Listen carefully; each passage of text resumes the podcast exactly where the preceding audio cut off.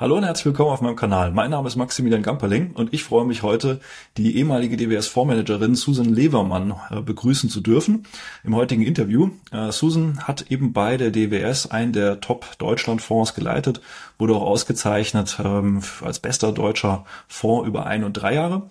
Und äh, Susan hat auch ein Buch geschrieben, ähm, die Levermann-Strategie, der entspannte Weg zur Reichtum, über den wir heute natürlich auch sprechen werden und auf den wir heute genauer zu sprechen kommen werden.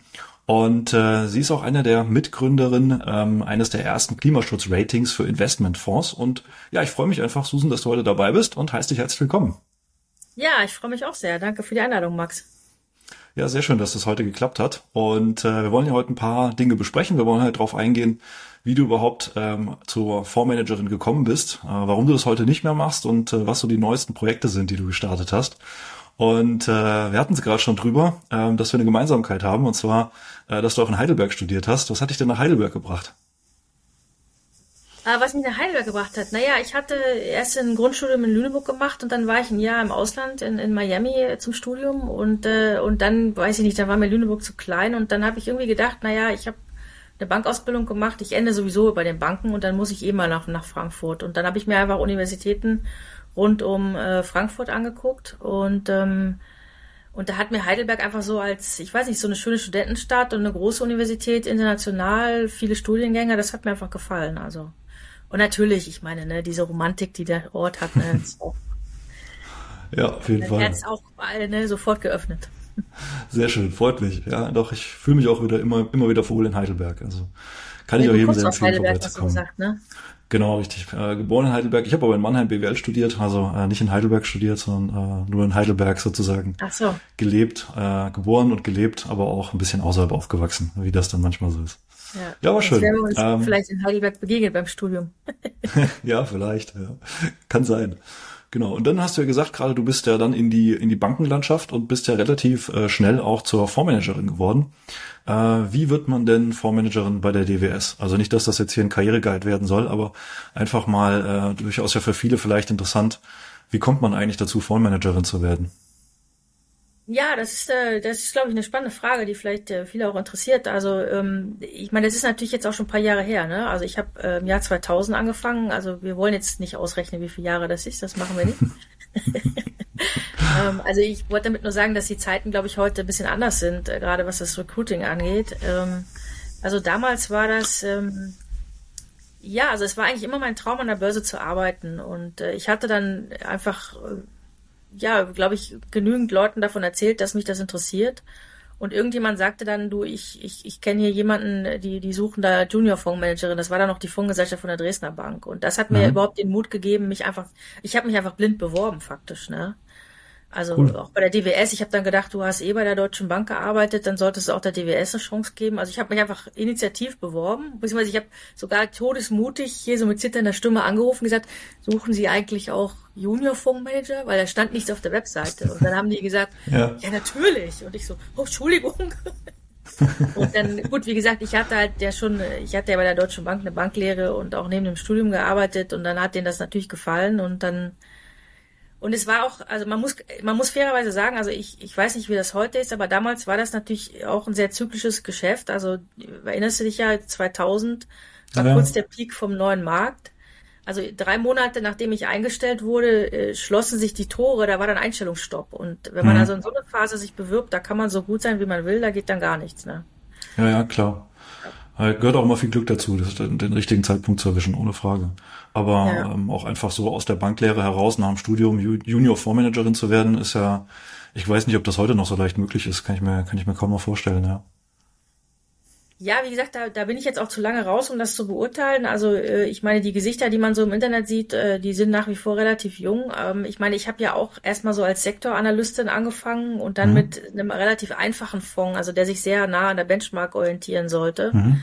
Also das, das, das ist dann schon handelbar. Ähm, aber ja, ich habe das auch im Internet im Zusammenhang mit dem Buch oft gelesen. Ich habe ja durch, weil ja dann der Bärenmarkt kam und Kollegin wegging, habe ich nach zwei Jahren ja schon diesen Flaggschifffonds bekommen für die europäischen Nebenwerte.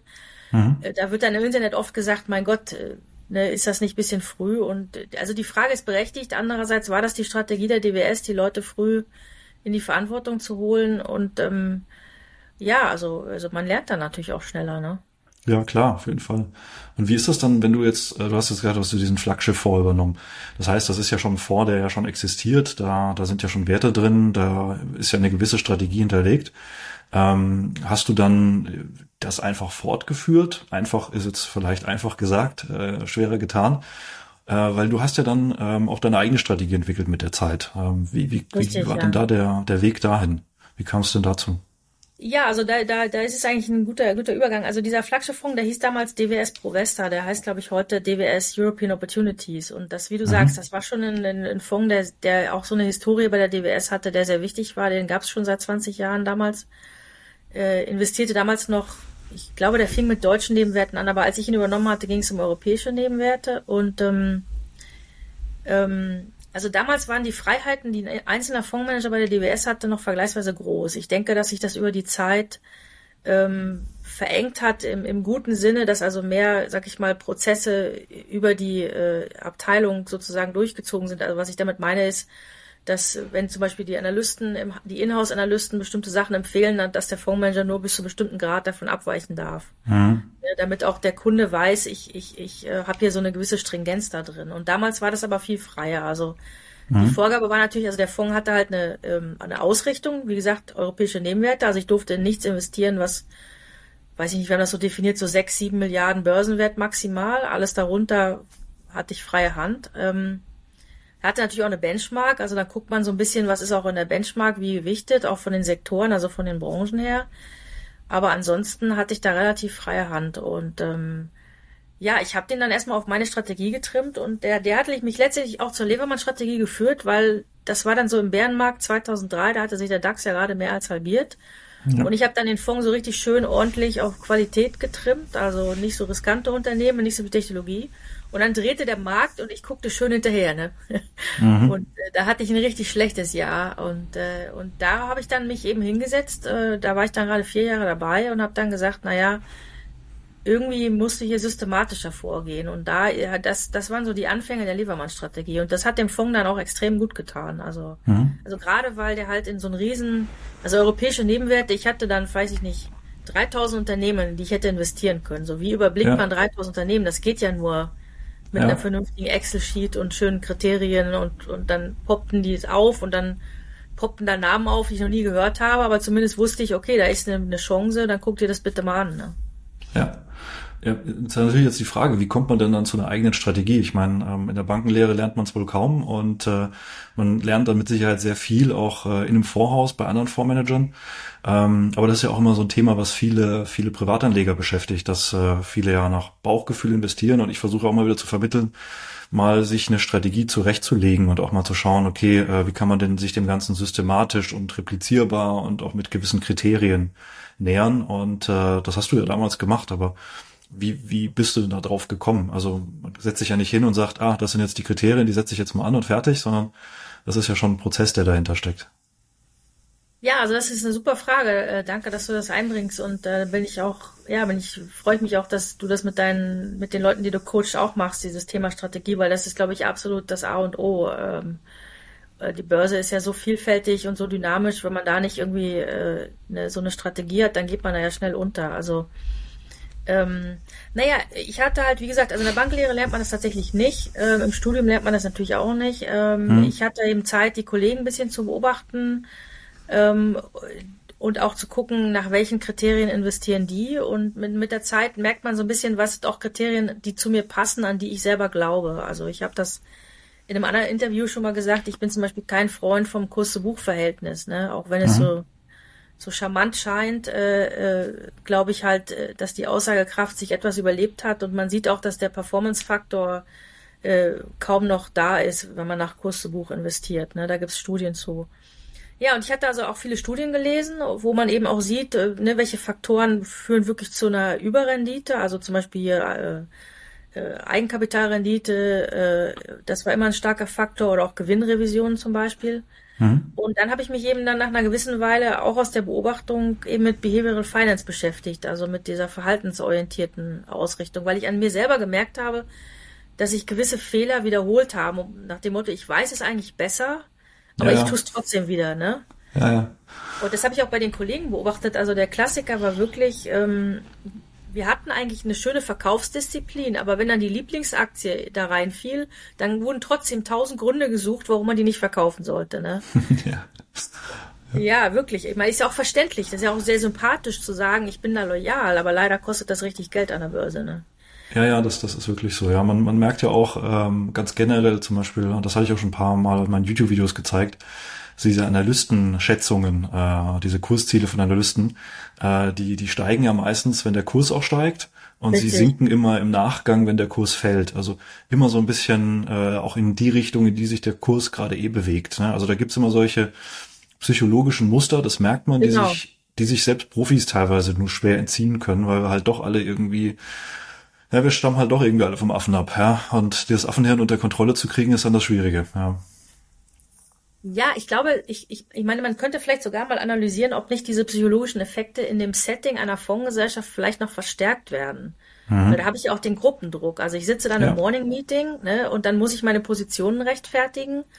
Und da ist es natürlich psychologisch manchmal einfacher, bestimmte Dinge dann einfach zu vermeiden, um da nicht negativ aufzufallen. Also da verstärken sich vielleicht ungewollt äh, Effekte, die gar nicht positiv sind. Ne? Ja. ja, da gibt's auch dieses, diesen Window-Dressing-Effekt zum Jahresende. Ne? Ja, ne? sehr stark. Zum Jahresende. Ja, ja. Kurzlebig, aber sehr stark, ja. Hm. Ja, ja, es ist, äh, ist verrückt. gibt ja auch verschiedene Studien, dass äh, es dann halt ähm, erfolgreiche Fonds gibt in einzelnen Jahren, äh, die dann auch sehr auch viel Aufmerksamkeit bekommen. Aber langfristig sind das nicht die, die, wenn man mal über 10, 15 Jahre mal solche Entwicklungen betrachtet, wirklich ja. die guten sind, sondern das sind meistens eher so die mittelmäßigen äh, Fonds, die, die halt eine mittelmäßige Performance machen, die nie besonders auffallen, weder in die aber eine noch in die andere Richtung, gut, ne? mhm. aber halt regelmäßig, ja, und auch nie richtig schlecht sind, aber halt auch nicht über die, über den Effekt. Aber das liegt wahrscheinlich dann auch daran, dass es dann solche Fondshäuser sind, die dann äh, vielleicht auch eine andere Kultur etabliert haben. Das kann schon sein, ja. Ja, also wie gesagt, das ist ja nicht immer, ist ja nicht immer böse Absicht. Das sind halt einfach menschliche Effekte ja. und das sind auch, ähm, das sind auch praktische Sachen. Also auch die Kunden sind ja äh, auch Menschen und machen dann halt mal Druck. Also ich hatte damals am neuen Markt, da wurde so ein Fall erzählt von, von, von einem bekannten Value-Investor bei einer großen Bank, der dann einfach dem neuen Markt total widerstanden hat und der hatte irgendwie Kirchen als Investoren und irgendwie, weiß nicht, drei, drei Wochen vor dem Peak haben die ihn so bekniet, dass er dann schließlich seine Strategie über den Haufen geworfen hat, auf dem Peak diese ganzen Sachen gekauft hat und dann schön mit runtergesegelt hat. Ähm, also da wurden solche, also solche Effekte gibt es halt einfach, ne? Also wir sind ja Teil Absolut. einer Gruppe ja. und wir möchten halt auch in der Gruppe ähm, uns wohlfühlen, ne? Ja, ich, ich, äh, selbst wenn wir wissen, was kommt, das ist ja auch das Interessante. Also äh, wir sind ja jetzt gerade, wo wir sprechen, sind wir ja so in dieser typischen äh, September-Korrektur. Ja, also mhm. also das, was ja eigentlich ohnehin so ein, zwei Mal im Jahr passiert und typischerweise eben auch so im September, dass es mal im Markt einfach äh, einen größeren ja. Rücksetzer gibt. Und ich habe zum Beispiel mit meinen äh, Teilnehmern, wir haben da auch wöchentliche äh, Live-Calls und seit Juni äh, bereite ich so darauf vor, dass es jetzt mal noch nach oben gehen kann, aber dass es dann über den Sommer einfach hakelig wird und wahrscheinlich auch noch mal schmerzhaft. Und, Hast du sie darauf ähm, vorbereitet, ja. Ja, genau, aber ich, ich bereite sie darauf vor und äh, es gibt dann aber trotzdem immer, immer so einen, einen großen Teil, ähm, die dann trotzdem weiter überrascht sind. Und das ist einfach, das ist überhaupt nichts Verwerfliches, da kann ich auch keinen Vorwurf machen, sondern ähm, man kann vieles hören, man kann vieles wissen, aber wenn es dann da ist und wenn wir es dann spüren, ähm, dann ist das eine ganz andere Situation. Dann mhm. kommt wieder die Panik hoch, dann kommen die Ängste hoch. Kann das jetzt, ist ja schön, dass der Max das sagt, aber könnte das nicht jetzt dieses Mal trotzdem der eine große Crash sein? Jetzt darf ich ja nicht zu, ah, wenn ich da jetzt zu lange drin bleibe, ne? und dann wird wieder im falschen Moment äh, verkauft und dieser langfristige Gedanke wird wieder verloren. Also selbst wenn wir wissen, was kommt, ist es schwierig, äh, das Richtige zu tun, ja. Das ist ja das ja, aber ich denke, du machst da einen tollen Job, weil es ist, es ist immer schwierig in der Situation, wo es runtergeht. Also da, das zeigt uns ja die Behavioral Finance, da werden Gehirnregionen aktiviert. Da kriegst du einfach Panik. Da kannst du nichts ja. machen. Also auch ich als in Anführungszeichen erfahrener, äh, ich, ich krieg dann auch Panik. Also da hilft dann wirklich manchmal nur, komm hier, spazieren gehen und äh, und wie genau. du schon gesagt hast, eine Strategie haben, die dann sagt, nee, äh, sorry, wir, wir wussten doch, dass das passiert. Das ist ganz normal jetzt im Rhythmus. Aber, aber trotzdem, ja, also man hat trotzdem diese Angst und äh, also insofern, ich würde, ich würde, würde sagen, wenn du für dich merkst, du hast ihnen ein kleines Stück geholfen, also du kannst nicht verhindern, dass sie sich trotzdem so fühlen, aber du hast ihnen ein kleines Stück geholfen, dann hast du schon viel geschafft, ne? Ja, ja, genau. Es ist nur interessant eben zu sehen, wie, wie selbst wenn wir wissen, was kommt, das in uns doch nochmal Dinge auslöst und wie wichtig ja. auch dieses diese Psychologie das eigene Mindset ist. Selbst wenn man eine Strategie dann hat, dann kommt man sozusagen mit den nächsten Dingen in Berührung, mit denen man sich beschäftigen kann äh, ja. an der Börse. Genau. Naja, spannend. Ähm, du bist ja dann ähm, raus aus dem aus dem Fondsmanagement mhm. und ähm, hast aber dein Buch im Nachgang erst verfolgt zu deiner, äh, veröffentlicht zu deiner Strategie. Ne? Das hast ja äh, erst, ähm, ich glaube, 2011 rausgebracht und ähm, bist 2008 raus aus dem, aus dem Fondsmanagement. Ja. Ist das richtig?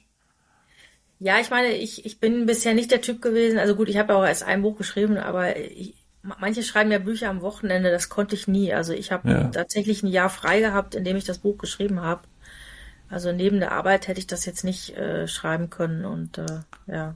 Kann ich verstehen, ja. Was, was hat dich bewogen, dann zu sagen, okay, ich äh, mach den, mach den Cut und gehe raus aus dem Fondsmanagement und äh, ist ja mit Sicherheit auch kein, kein Job, in dem man schlecht verdient.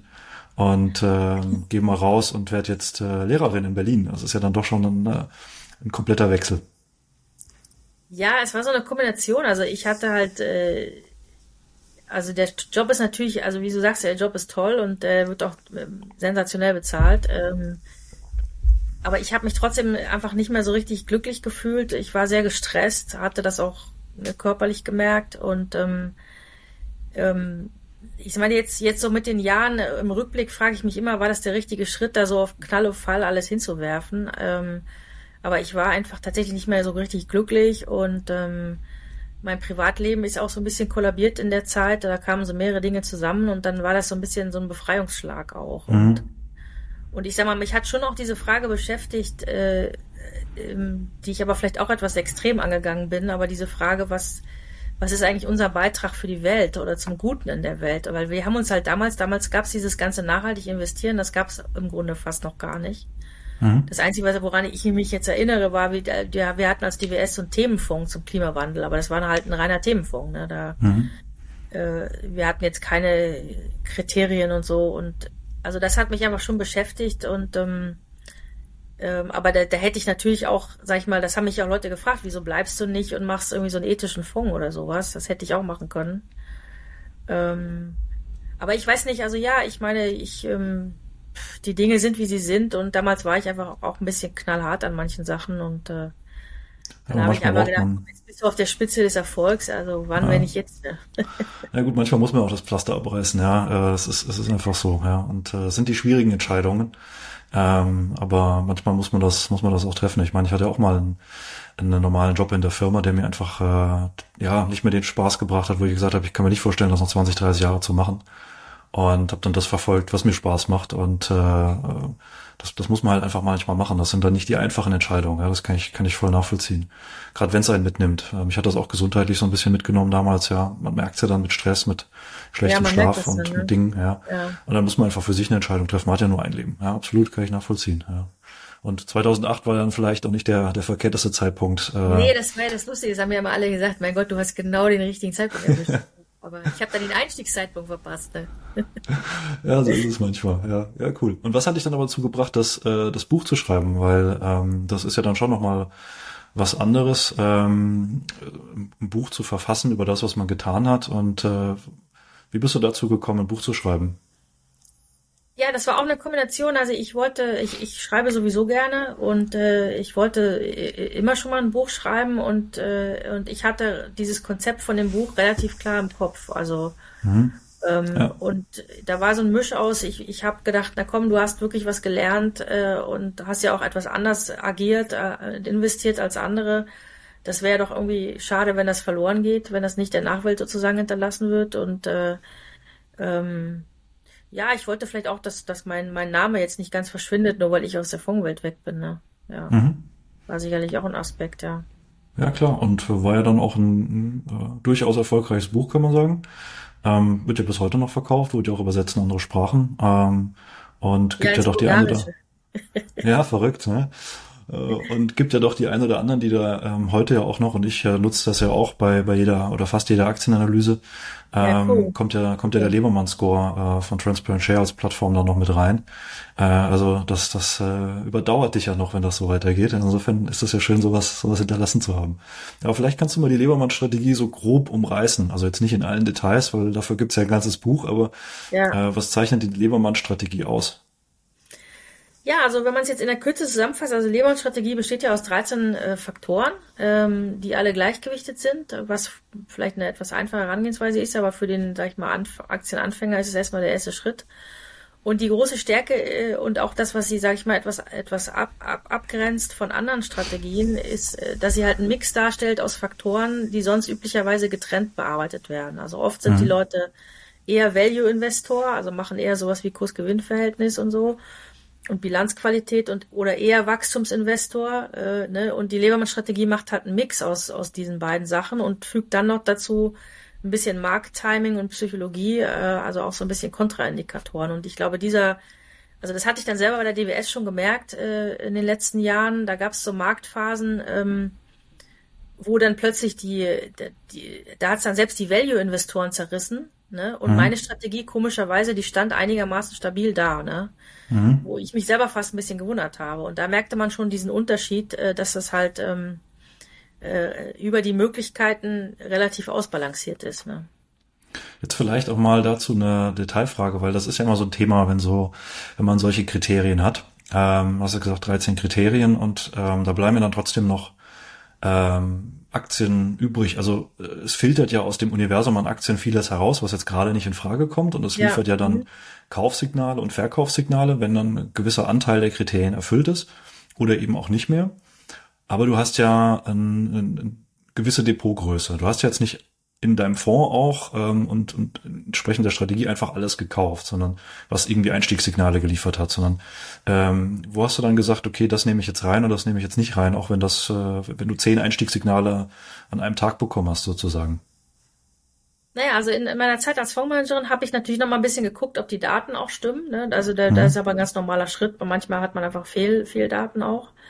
Ähm, und dann habe ich natürlich schon auch ein bisschen geguckt, äh, äh, fühle ich mich grundsätzlich mit dem Unternehmen ähm, so ein bisschen wohl. Ich meine, das ist eine schwierige Sache, weil es auch Studien mhm. gibt, die sagen, also wenn du dich für diesen, man nennt das ja quantitatives Investieren oder, oder mhm. regelbasiertes Investieren. Also da gibt es Studien, die sagen, wenn du dich für diesen Ansatz entschieden hast, ist es eigentlich eher schlecht, wenn du dann noch versuchst, das Qualitative reinzubringen und selber zu, oder das Fundamentale, weil dann machst du es eigentlich kaputt, ne? Mhm. Weil typischerweise, das ist ja das, das Tolle an diesem quantitativen Investieren, dass es eben auch Aktien hervorbringt, wo gerade die Mehrheitsmeinung sagt, oh, um Gottes Willen, ne? Mhm, ja. Ähm, so, also insofern musst du da ein bisschen vorsichtig sein. Aber andererseits, äh, ähm, ähm, wie du schon gesagt hast, man will trotzdem ja ruhig schlafen können. Ne? Also insofern ein bisschen geguckt, was das Unternehmen eigentlich ist und dann ähm, habe ich noch was gemacht, was, glaube ich, in dem Buch noch nicht so richtig drinsteht oder ein bisschen zu kurz kommt, was wir dann in dem Webinar auch nochmal erklären wollen.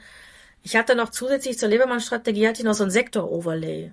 Also ich mhm. hatte noch im Prinzip eine Art äh, Zusatzstrategie, die mhm. geguckt hat, welcher, welche Branche sieht eigentlich gerade ganz gut aus. Und danach habe ich dann einfach geguckt, weil ich die Aufgabe des Fondsmanagers ist es ja vor allem, die Benchmark zu schlagen. Und wenn jetzt die Benchmark, ja. sag ich mal, zehn Prozent Autowerte hat, ähm, dann musst du dich relativ zu diesen zehn Prozent positionieren. Ne? Also wenn du dann ne, und, und da das ähm, da hat mir dann eben dieses Sektor-Overlay nochmal geholfen zu sagen, äh, okay, jetzt sehen vielleicht die kleineren Auto, also in den Nebenwerten waren es ja dann zum Beispiel die Automobil, Automobilzulieferer, die sehen gerade ganz gut aus. Was sagt das Sektor-Overlay? Das sagt dann Übergewichten, dann guckst du halt, dass du, wenn die Benchmark bei 10% ist, dass du vielleicht auf 15% kommst. Ne? Mhm. Also hast du im also Prinzip diese Sektorrotation auch nochmal zunutze gemacht, die es dann immer wieder gibt. Genau, Sektorrotation zunutze gemacht, aber eben auch für die, wie, wie du sagst, die schwierige Entscheidung, da hast du, glaube ich, einen ganz ja. wichtigen Punkt rausgegriffen. Ich habe jetzt die Kaufsignale, wie viel kaufe ich jetzt tatsächlich ja, von meinem genau. Depot, ne? Ja. ja. Ja, das ist immer das Schwierige, ja. Man, man ähm, muss sich auch irgendwo im Depot begrenzen, weil äh, wenn Richtig, du am Schluss ja. 200 Aktien im Depot hast, ja, nur weil überall ja, alle Einstiegssignale ne? liefern. Genau, ja, dann, dann, dann, dann kannst du auch gleich den, den, den gesamten äh, Vergleichsindex abbilden, dann kann es ja nicht besser werden, ja. Das ist ja das Schwierige. Okay, spannend, ja. Ähm, jetzt ist ja die Lebermann-Strategie von 2011, eigentlich hast du ja schon länger äh, angewendet und hast das Buch 2011 ja veröffentlicht. Ähm, das ist ja jetzt auch schon wieder eine Weile her. Wir rechnen jetzt nicht aus, wie viele Jahre, aber es sind ein paar Jährchen. genau. Ähm, würdest du heute noch alles genauso machen? Ähm, oder gibt es irgendetwas, wo du sagst, naja, ähm, da würdest du die Lebermann-Strategie heute ein bisschen anpassen? Oder wie oder anders gefragt, was hat sich denn verändert in den letzten 10, 15 Jahren, äh, wo man sagt, man müsste das vielleicht ein bisschen nachjustieren? Naja, also von, das sind, das, du fragst wirklich gute Fragen. Also die, die, diese Frage, was hat sich verändert, das dazu führen würde, dass man nachjustieren müsste, da hat, da, das würde ich eigentlich gar nicht, da hat sich wenig verändert. Also ich, ich mhm. beobachte ein bisschen und ich glaube, das liegt daran, dass wir eine andere Anlegergeneration haben, die, äh, oder, oder jüngere Anlegergeneration haben, die in den Markt kommen und die auch durch Kryptowährungen, wir haben das mal analysiert, die, die durch Kryptowährungen schnellere Bewegung gewohnt sind. Ne? Mhm. Ähm, also da, da, das, das ist, glaube ich, das ist, glaube ich, der, der Bereich, wo man sagen würde, da hat sich was verändert. Also da würde ich vielleicht heute nicht mehr dieses statische nehmen mit diesem Kurs über sechs Monate, Kurs über zwölf Monate, sondern das vielleicht ein bisschen, äh, bisschen relativer gestalten und sagen, lieber Vergleich, was ist nicht, zur 200-Tage-Linie oder sowas. Ähm, andererseits, das meiste hat sich eigentlich am Markt nicht verändert. Also die, die Lebermann-Strategie versucht ja auch mit dem zu arbeiten, was in den Köpfen der Menschen ist. Und wenn du zum Beispiel mhm. jetzt bei im Internet oder auch die, die Experten bei Bloomberg auf die Plattform gehst, also was guckst du dir meist an? Du guckst dir meist einen Einjahreschart an oder einen sechs Wochen, äh, sechs Monatschart. Sprich, das ist das, was unsere Köpfe, äh, äh, ne, was, was hier, was wir sehen. Und dann sind das auch die, die Kriterien, die funktionieren. Also von, von dem, von der, also von der Sichtweise, was hat sich im Markt verändert, was die Strategie verändern würde, das würde ich, glaube ich, fast sagen, da ist äh, fast gar nichts. Ähm, ich selber würde vielleicht ein paar Sachen anders machen, weil es jetzt so ein paar Praxistests gibt. Also die, die Lebermann-Strategie war ja schon ein bisschen eine Vereinfachung von dem, was, was ich als Fondsmanagerin gemacht habe, ne? Weil die, die, diese, diese Daten, die wir da hatten, die hat man eben nicht alle kostenlos im Internet. Ja. Und deswegen habe ich das schon vereinfacht und ähm, äh, da gibt es jetzt eben Erfahrungswerte. Also du hast ja vorhin hier Transparenzshare erwähnt. Also es gibt ja netterweise viele Websites mittlerweile, die dies vereinfachen, diesen Lebermann-Score zu berechnen. Das ist ja auch toll. Ähm, und mit, mit Transparenzstelle kenne ich jetzt ein bisschen, weil ich mit denen äh, äh, öfters mal zusammenarbeite. Und die haben mir erzählt, dass sie eben so Erfahrungswerte gehabt haben, wo dann sich die Schwellenwerte manchmal schnell verändert haben. Dann haben wir plötzlich Kauf und am nächsten Tag schon wieder halten oder verkaufen. Also da gibt's ja. Ne, oder zum Beispiel dieser Faktor mit den Gewinnrevisionen, der ist wohl nicht so richtig äh, verfügbar im Internet und, und Analystenschätzungen auch nicht so richtig. Und dann haben die den halt verändert. Ja. Ähm, und ähm, also da gibt's da gibt's von der Seite, sagen wir so, ein paar praktische Möglichkeiten der Anpassung. Ich selber, also ich habe sie bisher, ich, also wenn ich sie überarbeiten würde, würde ich zum Beispiel auch Faktoren wie ähm, Eigenkapitalrendite nicht punktuell auf nur ein Jahr betrachten, sondern auch über fünf Jahre Durchschnittswerte nehmen, zum Beispiel. Mhm. Ja. Dann hätte man auch so diesen Corona-Effekt nicht so nicht so drin. Ähm, Andererseits, ich, ich schwanke immer so ein bisschen, weil ich denke, ey, wenn man, wenn ich einmal das Fass aufmache, diese Strategie zu überarbeiten, dann ist ja. ja, also klar, auf der einen Seite ne, ein, ein VW Golf, der ist auch, der wird auch verändert mit den Jahren, die Technologie wird besser und so weiter, aber andererseits zum Beispiel ein Warren Buffett, der hat sich nicht verändert, ne? Ja, wobei, ja, ähm, ja, ähm, was man, was man, ist interessant, was du sagst auf jeden Fall, weil es gibt auch so Sachen, die ich feststelle, ähm, weil die Frage kriege ich ja auch immer wieder, naja, ähm, funktioniert so, so, eine Strategie, wenn ich die jetzt anlege oder ansetze oder auch wie ich es mit meinen Teilnehmern ähm, durchspreche, funktioniert das denn in der Zukunft noch? Und es gibt einfach Komponenten, die bleiben immer gleich. Also ähm, die, die, die sind auch äh, seit 1950 die gleichen vom Grundsatz ja, her. Äh, was ist ein was ist ein gutes Unternehmen? Ja, also äh, welches Unternehmen entwickelt sich gut? Äh, wo werden die Gewinne gesteigert? Welches Unternehmen wächst? Also so, Richtig, so ja. grundsätzliche Sachen bleiben gleich. Auch die menschliche Psyche hat sich ja nicht geändert, auch wenn alles schneller geht und alles schneller verfügbar ist. Auch dieses diese ganze ähm, ja, die Art und Weise, wie wir Menschen agieren, äh, auch immer wieder in Masse agieren, das hat sich ja nicht verändert. Äh, was sich halt verändert hat, so wie du sagst, ist halt auch mal die Datenverfügbarkeit. Also welche Daten kann ich denn haben? Wie schnell kann ich sie haben? Dadurch kann sich so etwas verändern.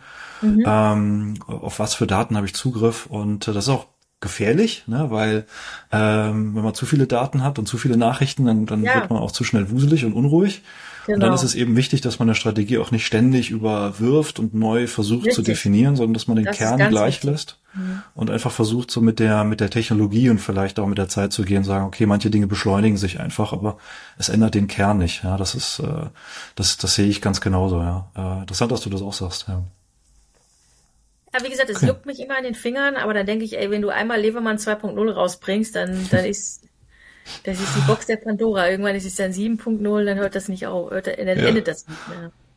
Apropos, und das ist ja vielleicht eine gute Überleitung, äh, du machst ja mit Transparent Share am 11. Äh, Oktober ist das ja ein Webinar mhm. äh, zum Thema gewaltfrei investieren.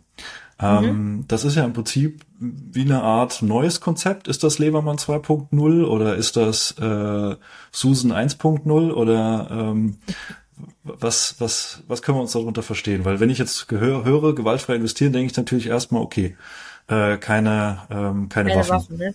Ja, ja. Ähm, aber ja, ich habe genau, nicht verstanden, das, das geht noch weiter. Ja, also gewaltfrei investieren ist, äh, ist, ist, ist, ist viel größer als die, als die Liebermann-Strategie. Also das, ähm, ähm, und das hat auch mit Waffen wenig, wenig zu tun, sondern es geht darum, äh, also der Untertitel lautet eigentlich Strategien, die die Seele schonen oder die die Nerven mhm. schonen. Ne? Also es geht eigentlich darum, weil was du ja auch erwähnt hast, nochmal wieder den Fokus zu legen auf die Anlegerpsychologie und zu sagen, eben was du beschrieben hast. Ne? Du erklärst ihnen, guck mal, im September, Oktober, da gibt es wahrscheinlich bisschen saure Zeit, da musst du dich einfach vorbereiten und die Nerven bewahren. Und trotzdem schaffen es die Leute ja nicht. Ne? Äh, und da habe ich mich dann eben gefragt, ähm, was sind Strategien, die den Menschen einfach helfen können? Äh, auch, auch es, es liegen ja nach wie vor Billionen auf dem Sparbuch, ne? Oder, mhm. oder sind in Lebensversicherung. Also das sind ja Beträge, da wird einem ja schlecht. Und wir haben nun mal faktisch einen Paradigmenwechsel mit den, mit den gestiegenen Zinsen, mit der, mit der Inflation, wo diese Spanne zwischen dem Sparbuch und der Inflation einfach noch viel größer geworden ist und wo, ähm, äh, sage ich mal, die Dringlichkeit, sich zu fragen, ob das die richtige Langfristanlage ist, einfach größer geworden ist. Und ähm, das ist also das eine. Und dann steht aber da die Börse, die halt wirklich auch, wie du das auch beschrieben hast, die ist einfach auch nervlich anstrengend. Ne? Das schwankt ja. und das knallt und dann diese ganzen Nachrichten und ich meine, da wird man verrückt, ne? Und wie komme ich jetzt in diese Mitte? Und das versuche ich halt mit diesem Oberbegriff gewaltfrei investieren, ähm, da so eine, wie soll ich sagen, eine neue Blickrichtung reinzukriegen und zu sagen, naja, äh, ne, wir haben die Notwendigkeit, wenn du nicht in der Altersarmut enden willst, dann kannst du das nicht mit dem Sparbuch lösen. Und andererseits, ich sage dann immer, ne, du, das ist wie ein bisschen, du musst mit der Luftmatratze über den Atlantik. Und das ist natürlich ganz schwer, ne? So, und äh, da, da, ist, da nützt es dir auch nichts. Also es nützt dir schon ein bisschen was, wenn du weißt, wie die Luftmatratze funktioniert. Das ist hilfreich, aber das ist immer noch der Atlantik vor dir, ne? Und dann, dann ist zum Beispiel eine Strategie zu sagen, na gut, wenn ich mit der Luftmatratze über den Atlantik muss, dann wenigstens nicht zur Hurricane Season, ne? So, mhm. also so, so in diesem, in diesem Stil. Und das, also gewaltfrei investieren versucht Strategien zu beschreiben, die, die deine Nerven schonen, die etwas weglassen, was dich stresst und etwas hinzufügen, was dir gut tut. Und so ganz, ganz kleine, sanfte Schritte, weil, hast du ja auch gesagt, ne, unser Gehirn äh, ist halt in einer gewisser Weise programmiert. Schon, schon eine Veränderung ist Stress. Ne? Ähm, also äh, das muss man wirklich sehr, sehr vorsichtig angehen und äh, und insofern ist das mehr so eine Art äh, Investmentphilosophie, unter der es dann verschiedene Unterstrategien gibt mhm. und die auch für jeden individuell anders ist. Ne? Also äh, das, das wollen wir in dem Webinar dann so ein bisschen ähm, bisschen zeigen. Und das Konzept formt sich auch erst in mir, sage ich mal. Erst mit, der, mit dem Gespräch mit anderen wird mir auch mir das so ein bisschen, bisschen klarer. Ne? Ähm, ja. ja. Klingt spannend. Ähm, das heißt, ähm, 11.10. unbedingt bei dir ins, ins Webinar reinkommen. Ja, sehr äh, ich gerne. Genau. Genau, ich werde hier in der äh, Video- und Podcast-Beschreibung werde ich äh, den, den Link zur, zur Anmeldung ja, cool, ähm, mhm. mit hinterlegen. Und äh, der Kollege von Transparent Share hat mir da auch einen Code hinterlegt, um da einen äh, Rabatt mit äh, einrechnen zu können. Insofern, äh, alle, die den Link da benutzen, kriegen noch einen Rabatt. Ich krieg nichts dafür, aber freue mich, äh, wenn Leute natürlich äh, mehr zum entspannteren Investieren an der Börse kommen, weil äh, darum geht's ja auch, ne? so wie du sagst, ähm, mit, mit, äh, mit dem Sparbuch alleine wird's nicht reichen, selbst wenn da jetzt ein paar Prozent Zinsen draufkommen. Äh, die Inflation frisst ja wieder auf der anderen Seite auf und äh, Richtig, ja. irgendwie irgendwie müssen wir dann über den Atlantik kommen, ja, ähm, vielleicht nicht mit dem Schlauchboot, sondern vielleicht schon mal im, im Kutter, aber das ist ja trotzdem äh, spannend und anstrengend genug und äh, etwas, wovor sich ja viele, äh, was viele sich jetzt nicht unbedingt zutrauen würden. Ja, und, wo man sich äh, auch zu Recht vorfürchten muss. Da muss man sich ja wirklich Gedanken ja. machen, wie man das schafft. Ne? Ja. ja, genau. Und dabei dann ruhig schlafen zu können mit den Investitionen, das ist das Wichtige, das ist auch meine Erfahrung. Weil wenn du mit deinen Investments nicht ruhig schläfst und nicht dich sicher fühlst, dann fängst du nämlich genau an, wieder im Kopf dir die Gedanken zu machen, war das jetzt richtig, war das die richtige Entscheidung, soll ich da dabei bleiben, äh, ist jetzt nicht wieder alles anders, steige ich jetzt nicht wieder aus und machst dann genau in den falschen Situationen die, die, äh, ja, die Verkäufe oder Käufe. Ähm, und das führt dann halt wirklich eher dazu, dass das Sparbuch dann vielleicht doch besser gewesen wäre und das wollen wir ja nicht, weil das bringt ja langfristig auch nichts. Ja, cool. Da bin ich ja mal gespannt äh, auf das Webinar und was rauskommt. Und äh, ich vermute mal, du hast dann wahrscheinlich dann im Nachgang auch noch ein bisschen was im Petto ähm, und äh, hast das ein oder andere geplant, vielleicht ja noch mal ein Buch, aber will ich ja nicht unter Druck setzen. Vielleicht kommt ja noch mal was von dir. Oder hast du da schon was geplant? Ja, also ich, ich natürlich soll gewaltfrei, also ich habe Titelschutz eingereicht äh, für gewaltfrei investieren als Buch ähm, und äh, ich habe auch so ein ungefähres Konzept. Das ist für mich eine neue Art von von Schreiben, weil bei dem anderen Buch hatte ich wie gesagt ja das Wissen, das war das, das gesammelte Wissen aus den acht Jahren bei der DWS, das war sozusagen fertig im Kopf, ne? Und hier ist es ja, ein bisschen klar. anders, weil ich das zum Teil ja neu entwickle. Also insofern ist es da noch noch viel schwieriger eine Prognose abzugeben, wann ich das fertig kriege und ob ich das je fertig kriege. Aber ja, ich, ähm, ich will das ja so ein bisschen als Roman schreiben auch, ne? ah, spannend, ja. Finde ich gut, ja, weil es, es, es ist ja, manchmal so leichter, solche. Ja, so ein Börsenroman. Habe ich mir echt auch schon mal überlegt, wäre eigentlich eine schöne. Auch schon überlegt, ne? Ja, schon eine schöne Sache. Ich bin jetzt nur, glaube ich, nicht der beste Geschichtenerzähler. Äh, ich versuche es immer wieder, aber ähm, ich glaube, das, das bringt natürlich das Thema auch ein bisschen näher äh, wenn man es in einer spannenden Geschichte vielleicht gelesen vor, hat. In den sich die Hauptdarstellerin verliebt. Ich meine, wie toll ist das denn? ja, genau. Am besten noch in der Aktie am Schluss. ja, genau. Ach, ja, okay. Schön. Ähm, vielleicht zum Abschluss.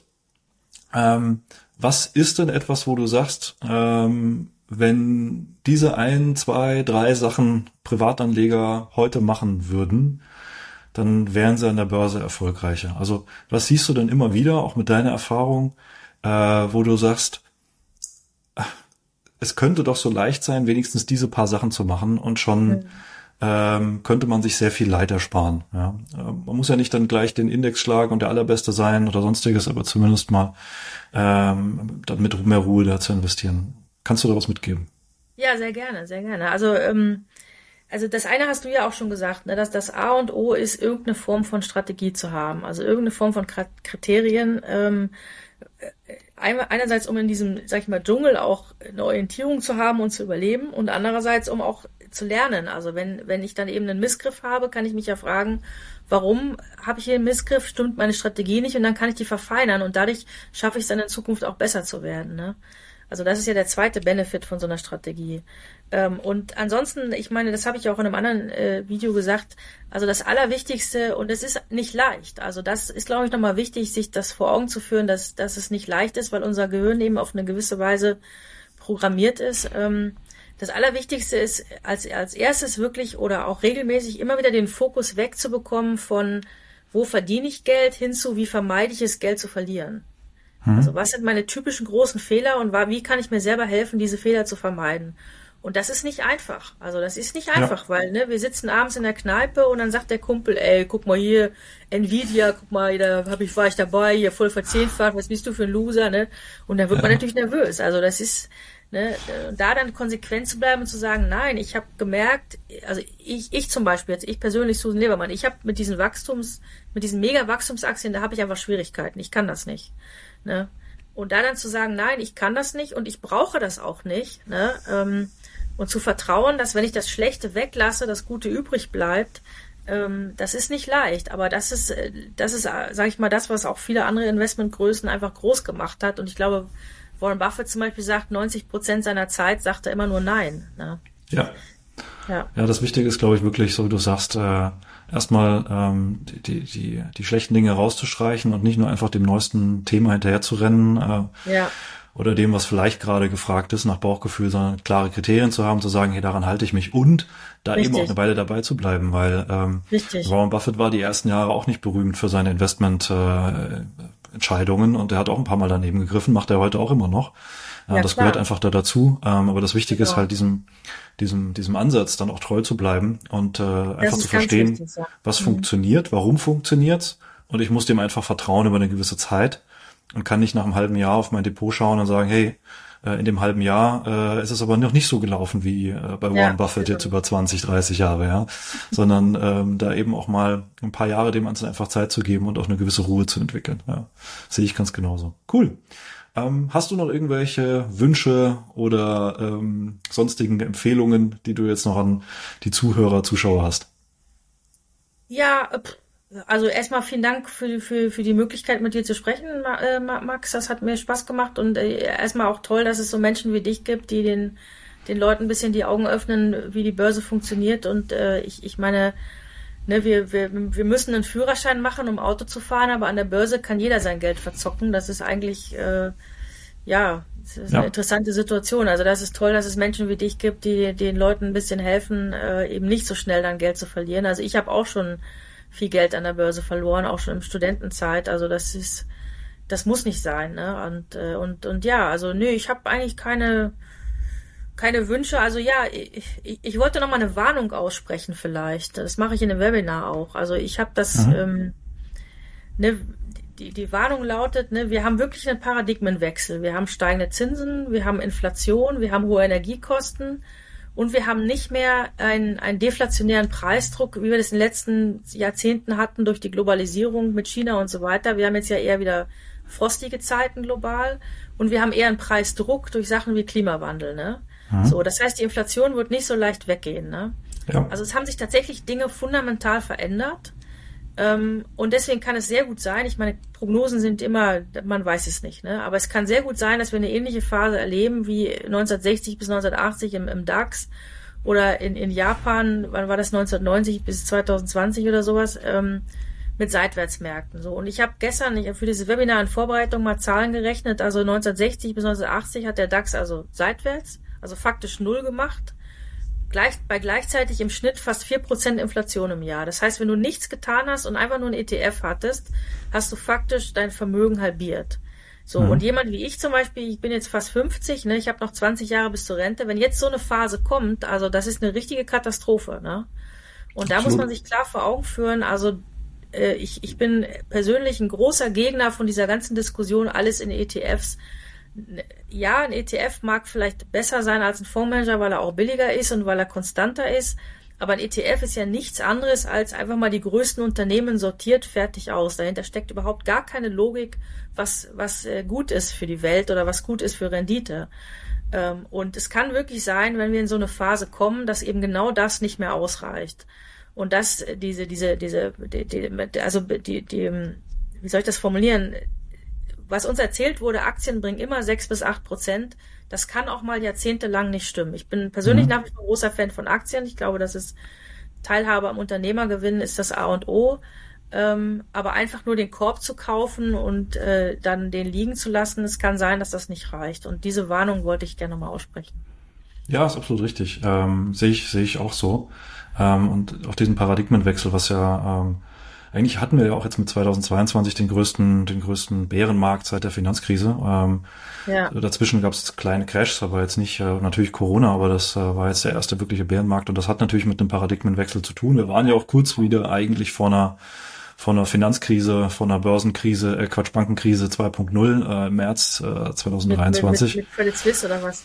äh, auch, ja, und natürlich auch mit dieser First Republic in, in, in Amerika. So, also denen, äh, das hätte ja, mhm. das hätte ja auch schnell wieder in eine andere Richtung gehen können. Also ähm, man darf das gar nicht so unterschätzen, dass das jetzt einfach ein Gezeitenwechsel ist. Und das kann auf der einen Seite zu so einer Entwicklung führen, wenn die Zinsen danach vielleicht wieder fallen, wie wie wir nach 2009 hatten. Das mhm. kann aber eben auch sein, dass all diese Faktoren und die Zukunft ist einfach ungewiss, dazu führen, dass wir in eine große Seitwärtsphase kommen.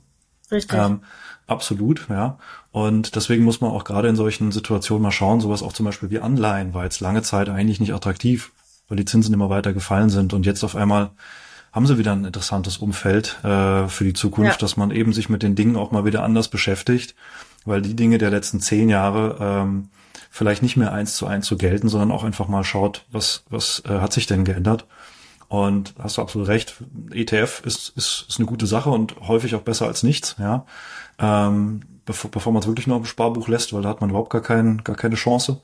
Und ähm, auf der anderen Seite muss man sich dann aber auch schon mal damit beschäftigen, ähm, wovon kann ich denn wirklich profitieren? Also wo liegt denn da die Zukunft und äh, was hat sich geändert jetzt durch so eine Situation? Ja.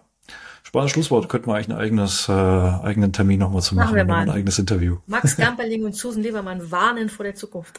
ja, genau. Der, der nächste große Crash kommt. Ja, du jetzt mal Crash, Crash-Propheten. Nein, mir geht's gar nicht um Crash. Ich glaube wirklich, was du gesagt hast, ja, seitwärts. Ja, aber, absolut. Aber ich weiß, du hast nicht mal gesagt, Crash-Propheten werden am schnellsten berühmt. Also insofern. Absolut. Ja. Sollten wir wirklich drüber nachdenken. genau, das könnten wir vielleicht für, fürs nächste Mal überlegen. Aber gut, ich wünsche dir auf jeden Fall jetzt mal viel Erfolg für dein Webinar äh, mit Vielen Transparent Dank. Share am 11.10. Äh, Link, wie gesagt, in der Beschreibung unten drunter. Und äh, freue mich auch schon auf äh, deine, deine ähm, ja, Berichte zum gewaltfreien Investieren und deine Ansätze da. Und hat mich sehr gefreut, war äh, sehr interessant. Wieder viele neue Erkenntnisse und Einblicke, ähm, die, die immer wieder spannend sind mit dir. Und äh, ja, freue mich künftig auch wieder mehr von dir zu hören und wünsche dir alles Gute. Ja, vielen Dank, Max. Hat mir auch sehr viel Spaß gemacht und für alles Gute für deine Arbeit. Das ist wirklich toll, ähm, dass, dass, dass du Menschen an die Hand nimmst. Also ja, vielen Dank dir. Und an alle Zuschauer und Zuhörer, äh, wenn ihr mehr von äh, Susan künftig hören und sehen wollt, auch hier auf dem Kanal, schreibt mir es gerne, äh, auch in die Kommentare ähm, oder äh, über Instagram. Ansonsten, wenn ihr weitere Wünsche habt für Videos, für äh, Podcasts oder sonstiges, meldet euch gerne mit Vorschlägen. Und äh, vielen Dank, Susan, und äh, bis bald.